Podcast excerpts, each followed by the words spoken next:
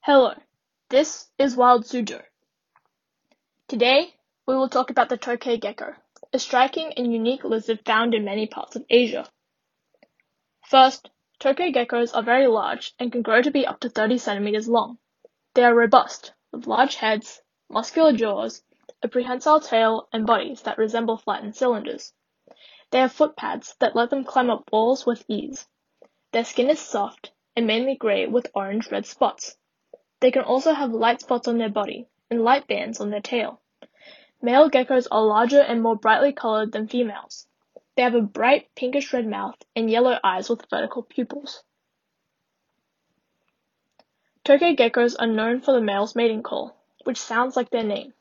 It is described as sounding like token, gek-gek, tuktu, or puke. These sounds are also why the family name is gecko. This loud call usually starts with a low-pitched cackling. When a tokay gecko feels threatened, they will let out bark and open their mouths, showing they are ready to fight. Tokay geckos are found in many places like India, Bhutan, Nepal, and Bangladesh. They are also found in Southeast Asia, in places like the Philippines, Malaysia, and Indonesia, and also to Western New Guinea. They are found in rainforest areas, in places like trees and cliffs, but they also live in rural areas, living on the walls and ceilings.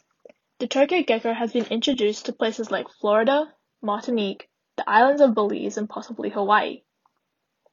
For Wild Suzhou, I'm Sienna. Thanks for listening and see you next time.